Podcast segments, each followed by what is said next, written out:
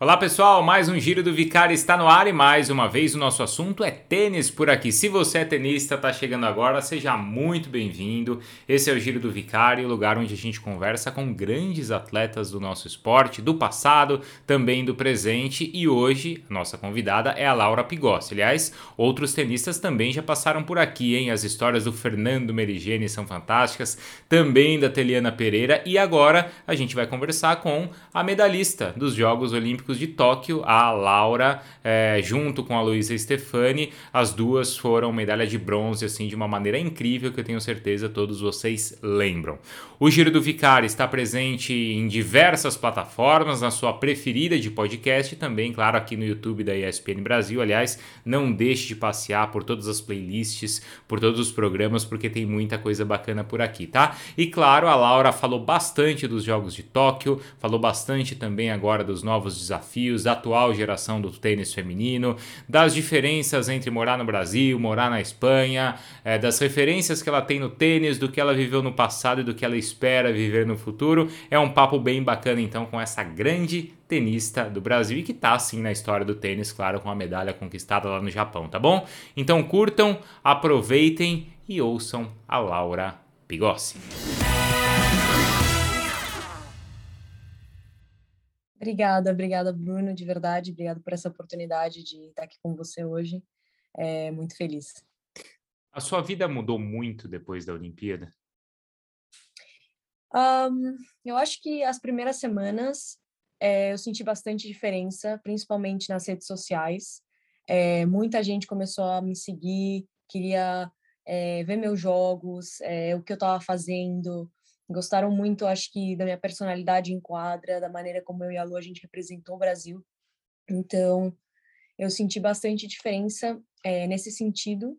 Até mesmo quando eu estava em torneio, assim, terminava de treinar, as pessoas pediam foto, é, coisas que antes eu não estava acostumada. Então, eu acho que sim, eu demorei algumas algumas semanas, duas, três semanas para entender o que tinha o que tinha acontecido, o que tinha sido esse feito e mas agora, graças a Deus, já já me acostumei e também consegui planejar melhor, principalmente é, essas entradas no Instagram que antes eu não estava conseguindo é, conciliar muito bem, mas graças a Deus agora já está tudo encaminhado.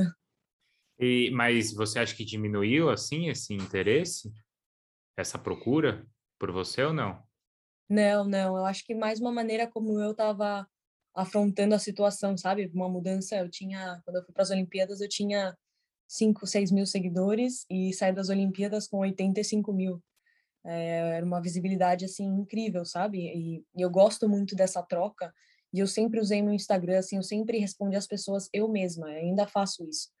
Então, às vezes eu tinha, não sei, uma foto que eu coloquei, eu tinha 3 mil comentários e eu tentava responder e não, não dava não conta. Conseguia, não dava conta. Então, para mim, às vezes eu começava a me sentir mal, porque eu gosto muito dessa dessa energia, dessa troca. Então, para mim foi um pouco nesse nesse sentido foi um pouco difícil assim, eu conseguir me acostumar às horas que eu podia estar no Instagram, sem que afetasse a minha vida é, profissional e os meus horários de treino e começar a me programar melhor para conciliar esses momentos que eu ia fazer isso sem que desviar, sem que desvie o teu foco, né, da tua real Exatamente. profissão, certo? É. certo? E, e, isso, isso foi acontecendo ao longo da Olimpíada ou foi depois da medalha que deu um boom assim? Acho que foi durante, porque ah. como a nossa ida às Olimpíadas foi algo meio inesperado, é, eu comecei a colocar coisas assim do dia a dia, desde o momento que eu estava indo para lá, assim, quando, o quão foi difícil a gente chegar lá, a Lu putz, nos Estados Unidos, eu estava no Cazaquistão jogando, a gente tinha menos de uma semana para competir nas Olimpíadas, então eu comecei a mostrar tudo de, um, de uma maneira meio bastidor, e as pessoas iam pedindo mais, e, e um falava para o outro, nossa, olha o que ela está colocando, que legal, e a Lu, putz, vira e mexe, é, fazia vídeo da Lu, é, fazendo teste de antígeno, coisas que as pessoas não tinham nem ideia do, que acontecia isso nas Olimpíadas. Uhum. O que a uhum. gente estava fazendo para se proteger e como estava sendo tudo nessa pandemia. E uhum. minha família também para mostrar um pouco para minha família também. é, de como era, e aí começou, começou a rodar. Não vai ser todo e... mês, toda semana que você vai estar numa Olimpíada também, né? Você tem Exatamente. Que... Você estava então... feliz por, por si, né, Laura? Exato, com certeza. É, acho que para as Olimpíadas é um sonho. Com certeza, eu comecei a jogar porque eu via muito as Olimpíadas quando eu era pequena e me emocionava muito. Representar meu país sempre é algo que mexe, me, mexe muito comigo, assim, quando eu coloco a camiseta do Brasil, me falam que eu sou, viro uma leoa, assim, em quadra, e então é algo que eu sempre sonhei em participar. E quando eu recebi a notícia, nossa, não, eu não sabia nem como reagir. Uhum, uhum. É, e, e para você, assim, o quanto internamente a sua vida mudou de assim, ah, agora eu sou uma medalhista olímpica, agora eu cheguei e consegui um resultado importante, o quanto isso mudou, assim, na tua autoestima, na tua vida? de atleta? Ah, eu acho que eu acho que é mais isso, eu acho que é um pouco mais autoestima, assim, por uhum. exemplo, entrar na quadra hoje para jogar uma semifinal e fala e você pensar e fala eu posso. Nossa, se eu fiz aquilo, isso aqui é, é fichinha, sabe? E você acaba começando a, a apresentar melhor o seu jogo, ser mais decidida nas horas importantes, e isso com certeza está me ajudando bastante em quadra. Uhum. E mas antes você tinha essa confiança, assim? Você acreditava que você era capaz de fazer o que vocês fizeram? ah, eu vou te falar que eu, quando eu recebi a notícia, eu virei para a Lu e falei assim: a gente não está indo lá a passeio, Lu, a gente está indo para Tóquio para fazer estrago. Eu acredito que as últimas vão ser as primeiras. Então, acho que desde o momento que eu recebi a notícia, eu sabia que a gente podia é, porque eu já tinha jogado com todas. Inclusive, se a gente tivesse disputado ouro contra a República Tcheca, com a Krejcikova, eu jogava direto na né, inclusive ganhei dela no, em Roland Garros em Júniors na dupla, dela e da Mertens, e da Siniakova eu perdi em Roland Garros nesse mesmo ano, 7-5 na negra. Então são meninas que têm aquela rixa juvenil e que você acaba entrando na quadra você nem você não tá nem aí quem ela é no momento é para você é aquela menina que sempre foi então eu estava muito confiante de que a gente realmente podia fazer algo algo histórico assim, mas na hora acho que que acontece, você sonha e você acredita, mas na hora que acontece você fala: "Caramba, aconteceu. Meu Deus", sabe? Então fica não cai a ficha direito. Uhum. Principalmente porque o brasileiro, assim, vai em outras competições, às vezes o brasileiro é um pouco pessimista com as coisas, acho que sempre dá errado, né? Sempre tem uma coisa que está na mão e não dá certo. Dessa vez foi o contrário. Vocês, principalmente na disputa da medalha, conseguiram uma virada assim que a gente simplesmente não está acostumado, o torcedor não está acostumado, né, Laura? É, eu acho que, não sei, eu sempre tenho esse pensamento de que uhum. brasileiro não desiste nunca, é uhum. sempre até é, a última bola é o último ponto, então acho que eu tenho isso bem dentro de mim e a Lu também. Então a gente estava Você só... é, tem algum, alguma das duas é mais assim, é mais concentrada ou algum, uma precisa puxar a outra ou não? Essa a sintonia de eu vocês acho... bateu assim? Ah, eu e a Lu a gente já é amiga faz muito tempo, então acho que uhum. esse foi um grande fator que ajudou a gente. É, a gente é muito amiga fora da quadra, é, desde pequena, eu conheço a Lu desde os meus 13, 14 anos, assim. Só que a gente realmente nunca jogou dupla junto, a gente jogou duas vezes dupla juntas, mas quando a gente em, a gente estava fazendo algo que era um sonho em comum, a gente sentou para conversar e como que a gente ia fazer isso dar certo. Então acho que esse uhum. foi o ponto principal assim das Olimpíadas, que realmente foi um, um, um, momento chave, assim, quando a gente sentou e falou como que a gente faz isso dar certo, sabe? O que uma tem de melhor, o que a outra tem de melhor, como a gente joga juntas, como eu te puxo para, como eu te puxo para o meu jogo, como você me puxa para o seu. Então sempre a gente falava isso, é, a gente tinha essa frase, me traz para o jogo, me traz para o jogo. E, mas com certeza, acho que essa parte da energia era mais minha. Eu sou uma pessoa assim é, que vibro muito, eu trago muito essa energia comigo, e a Lu é uma pessoa que ela suga.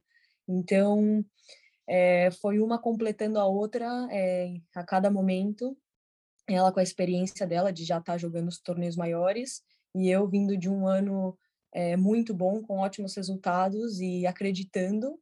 Então, acho que foi uma combinação perfeita.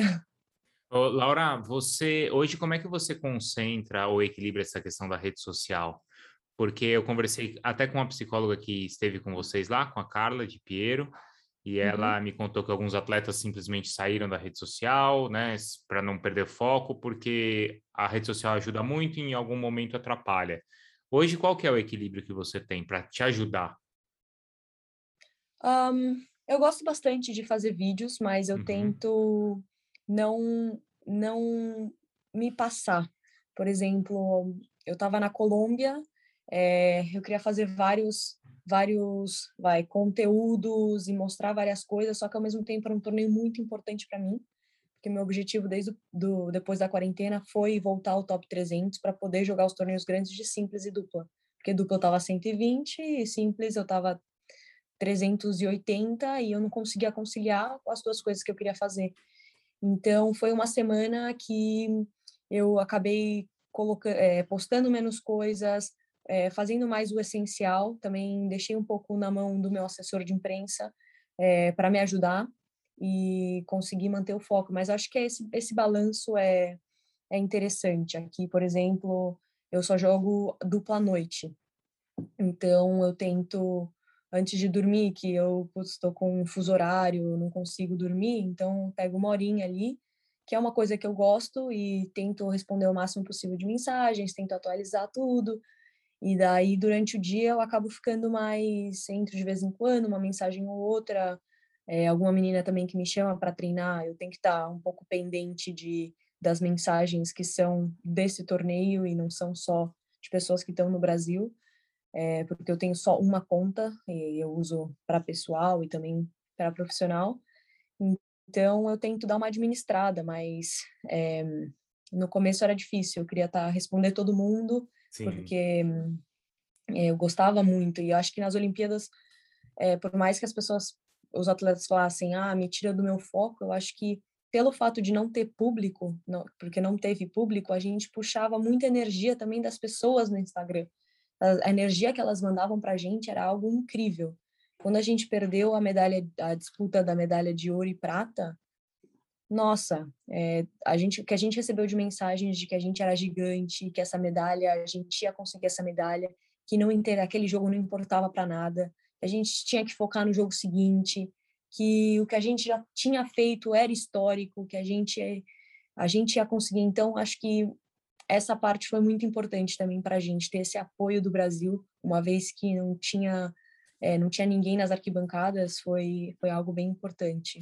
Você sabe que uma das últimas, um dos últimos episódios aqui do programa, eu conversei com a Mayra Aguiar, que é mais experiente que você na questão da Olimpíada, né? Porque ela foi uhum. para a quarta Olimpíada dela, terceira medalha, e ela a gente estava conversando sobre isso, eu perguntei para ela se ela entendia que o brasileiro estava reconhecendo mais o valor de cada atleta e de cada resultado conquistado e não só de repente do campeão, né? E ela falou que sim, que sentiu muito isso, e, poxa, ela viveu uma Olimpíada aqui no Brasil também, né?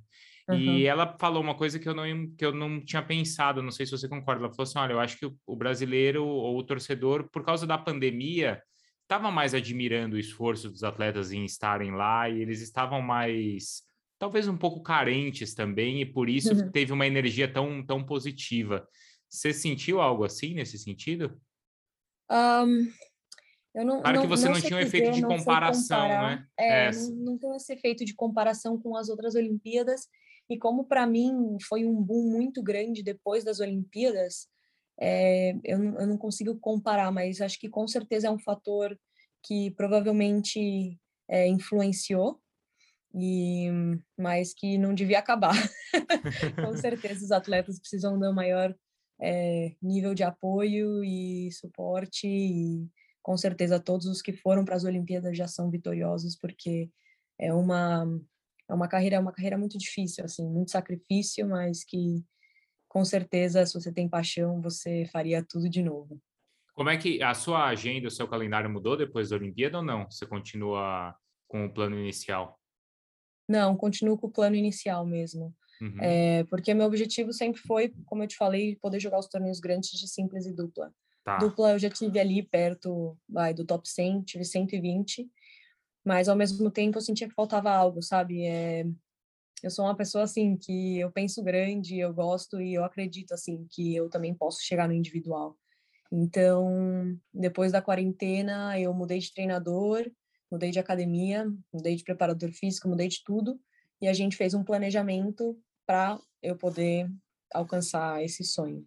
Uhum. Então, eu deixei um pouco de jogar os torneios de dupla e só joguei simples durante uma temporada, porque os pontos de dupla por causa do Covid, a gente não estava perdendo nenhum ponto, a gente só somava. Então eu falei, eu paro um pouco, me foco completamente no individual e daí em março do ano que vem, que vai começar a abrir, cair os pontos, eu volto a jogar. Então, aí a, quando abri os pontos, eu voltei a jogar e agora eu tô com um ranking melhor de simples, de individual, e agora estou subindo o ranking de dupla de novo para poder jogar os torneios grandes e já tô acho que eu já tô acho que acho que eu já conseguiria jogar uhum. o que eu sempre quis jogar. A Teliana Pereira, que é nossa agora também comentarista lá na ESPN, ela falou para eu, ela pediu para eu te perguntar o que mudou desde que você passou a treinar e a morar na Espanha.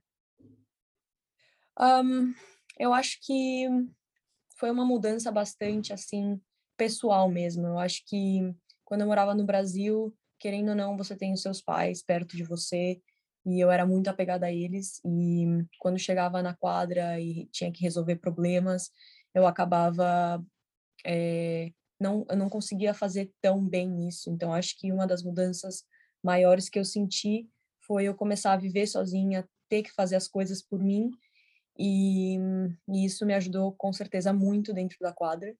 É, acho que um outro fator bem importante foi um, a intensidade dos treinos. É, eu comecei a treinar com meninas que estavam 180, 190, top 100 cada dia, cada dia. Então acho que conforme você treina com elas cada dia, você acaba se tornando uma delas também. Não é algo, não é algo, nossa, vou jogar com essa menina. Tipo, eu entrava na quadra nas Olimpíadas e falava, posso ganhar dela, não, ela não joga melhor que eu, sabe? Sim. Eu posso, acho que é mais essa sensação de eu posso. Então, acho que essa foi a grande diferença. E também, uma vez que você está na Espanha, você acaba jogando muitas semanas no ano, mais do que eu acabava jogando quando estava no Brasil, pela facilidade de me locomover entre os países e para os torneios. E, e é isso, e cada semana era um jogo muito difícil. Então eu realmente tinha que ganhar o jogo, ninguém ia me entregar o jogo. Então acho que o meu nível subiu mais por causa disso, mais pela quantidade de meninas é, top no ranking que eu treinava e, e pela intensidade dos treinos. Você mora em algum lugar, algum clube específico assim de, de treino de tênis ou não? Um, quando eu me mudei para Barcelona, eu treinava no Tênis Barcelona, que é onde tá. eles fazem aquele ATP, o Godot. Uhum. E eu treino, inclusive eu jogo interclubes por lá, é sempre no final do ano, e eu continuo jogando mesmo quando eu mudei de clube. Então eu treinava nesse clube e eu tinha um técnico privado e meu preparador físico. Daí no final, no, depois da quarentena no ano passado, eu mudei para um outro clube, é, ele chama Clube Barcino, e é, a academia chama Adin, é, do Albert Portas, que foi 19 do mundo, e o meu técnico, que é o Germa Puentes, ele foi, acho que 70, alguma coisa assim. Então, os dois são sócios e eles geram uma academia. Assim, tem vários técnicos e é um treinamento mesmo de academia. É, duas horas de tênis pela manhã, uma hora e meia de físico e uma hora e meia de tênis pela tarde. Esses ambientes, assim, eu acho fantástico. Eu fui há dois anos no, na Flórida, no, na AMG Academy, que é o antigo Boletieri, né? Uhum. É fantástico, assim, o número de quadras e as pessoas vivendo e respirando, e é o que você falou, né? Ali, claro, você tem desde os mais jovens que estão lá estudando e treinando, até atletas profissionais como você e tops, assim, do mundo, mas uhum. viver o ambiente ajuda muito, né? Exatamente, eu acho que é, acho que é a cultura mesmo também. É. é porque quando eu estava nesse, no Tênis Barcelona, Pensa que várias vezes ia, os, os tops iam treinar. O Nadal estava treinando lá de vez em quando, daí treinava o Pablo Carrinho, é, o Carbalhes, e daí você pega as crianças de 6, 7, 8 anos que estão jogando, o ambiente que eles vivem, vendo eles treinarem, jogarem, como eles fazem as coisas, eu acho que isso, na mentalidade deles, eles já vem o tênis de uma maneira diferente, entendeu? Então acho que isso é muito importante o ambiente que você que você treine, que você vive. É foco, né? Eu vi uma outro dia, bom, quando estava durante os, o US Open, tava o fenômeno Alcaraz, né? É. E aí na marca apareceu assim uma manchete: Alcaraz mora em uma casa, não lembro exatamente, assim, conhece a casa de Alcaraz, tem 40 metros quadrados. Entrei para ver, falei, como assim, né? Ele mora num quartinho, será, né? Aí era assim, porque ele mora num quarto, mas ele mora num lugar que tem acho que 19 quadras, com todos os tipos de terreno. Que, quer dizer, é. o foco de, o que menos importa para o moleque ali é o tamanho da casa dele. Importa ele sair, abrir a porta e ter quadras e quadras para escolher. Exatamente, mas eu acho que é um pouco disso que eu falo. O Alcaraz, por exemplo, ele trabalha com o Ferreiro faz muito tempo. Então ele tem o Ferreiro como mentor dele, ele está no ambiente, ele está sendo guiado e encaminhado por um cara que foi muito bom. Então acho que a chance de você dar certo, se, óbvio, claro, se o jogador que realmente quiser, se estiver disposto a treinar, a sofrer, a tudo isso, é, eu acho que a chance de dar errado é muito pequena. E tá aí a prova, né? Uhum, uhum, exato. Agora, dessa nova geração do tênis, até acompanhando o Nardini, o Meligene, o pessoal que transmite lá na ESPN e, e os fãs, né, que mandam umas mensagens para a gente, a galera fala assim, ah, o tênis feminino, a nova geração está mais atraente do que o masculino. Você concorda? Nossa, para ser bem sincera, eu acho que eu perdi um pouco o contato. Eu comecei a ter mais contato quando eu consegui voltar ao Brasil para fazer esses encontros no final do ano da BRB e tudo uhum. mais. É, mas eu acho que por um bom tempo assim eu perdi um pouco contato e não conseguia ver tanto as, as novas gerações jogando os torneios. Então acho que eu perdi um pouco dessa dessa dessa relação que eu tinha antes mas com certeza é algo que, que eu quero mudar. Já agora, quando eu for para o Brasil no final do ano, com certeza essas clínicas e esses encontros que a confederação faz são sempre são sempre incríveis, porque juntar as melhores do país com a nova geração, a gente poder trocar trocar essa, essa informação, toda essa conexão, acho que é muito importante, muito importante para elas. Não, mas quando eu digo também a nova geração, não só do nacional, mas desses que disputam os grandes lãs mesmo, né? Então o pessoal, uhum. claro, olhava ali para o US Open, via ali, vai, o Medvedev, o Tsitsipas, uhum. né? O Zverev, o Sinner, além, claro, uhum. do Djoko, né? Mas está muito encantado com essas histórias de tipo Laila Fernandes, né? Canadense. Raducano, com certeza. Raducano, exato, né? É, então, assim, o povo né, né, tudo bem que no masculino talvez você tenha assim uma exigência de poxa, substituir uma geração de Nadal, Federer e Djoko, mas o feminino você também tem que substituir uma Serena, né? É. E não é, é simples é, dos lados. Acho que a Raducano fez isso muito bem. ela chegou chegando. Nossa, ela ganhou um 15 mil, um 25 e o US Open. É, uhum. É, não existe, não existe a, o meio termo ali para ela. É, do 150 eu vou para o 23 já. Ela foi subindo assim os, os degraus todos, né? Uhum. Não, subiu a escada inteira de uma vez. Pum, já chegou lá no alto. Né? Chegou é. chegando. É. Não, e como existem essas outras novas também que a gente estava citando aqui, né? Desses caras do masculino, você você estava falando assim, poxa, o Alcaraz ele tem um contato com o Ferreiro. Você sempre se, se espelhou em alguém assim? Você tinha uma referência? Quando eu era pequena, eu gostava muito da Zarenka. As pessoas geralmente não gostavam muito dela, falaram que ela era meio arrogante, mas para mim não interessava muito. Eu gostava muito da maneira como ela jogava, como ela lutava a cada ponto, a energia que ela trazia para dentro da quadra. Você realmente conseguia ver a paixão dela dentro de quadra. E, e, a intensidade. Então, eu era muito apaixonada por isso e com certeza acho que ela era uma das minhas fãs número um. Ou seja, eu era fã dela número um. número um, ídolo. Você começou como, Laura? Eu comecei com seis anos. Eu tenho um irmão que ele é dois anos mais velho que eu. E, e ele eu sempre quis fazer tudo o que ele fazia. Então, quando ele começou a jogar tênis, eu queria começar a jogar tênis, porque eu queria, sua referência era o seu irmão. Era ele. Ele era meu herói, ainda é. Moro com ele, vivo com ele. é, com certeza. Então, mas eu sempre fui muito competitiva desde que eu era pequena, então tudo que eu queria fazer, eu queria fazer para ganhar dele. Então, esse era o meu objetivo. Então, quando ele começou a jogar tênis, eu comecei a jogar tênis também. E daí foi uma coisa que foi acontecendo. É, eu fui aumentando a quantidade de vezes na semana que eu, que eu fazia aula, Daí passei para o treinamento, que era um treinamento competitivo, mas do clube mesmo. É, daí depois, com 14 anos, é, realmente eu decidi que eu queria sair do clube para buscar uma academia que era mais voltada só para tênis. E daí foi quando eu, eu fui para a equipe do Mauro Menezes e do Renato Messias e fiquei com eles 10 anos. Joguei todos os grandes lãs júnior com eles e eu fiquei com eles até eu ir para a Espanha. É, sempre acreditei bastante em projetos de larga duração. Assim. Uhum. E desses grandes lãs júnior que você disputou, você, ali você já, já tinha sonho realizado ou não? Você fala assim, poxa, o meu sonho é, é chave principal.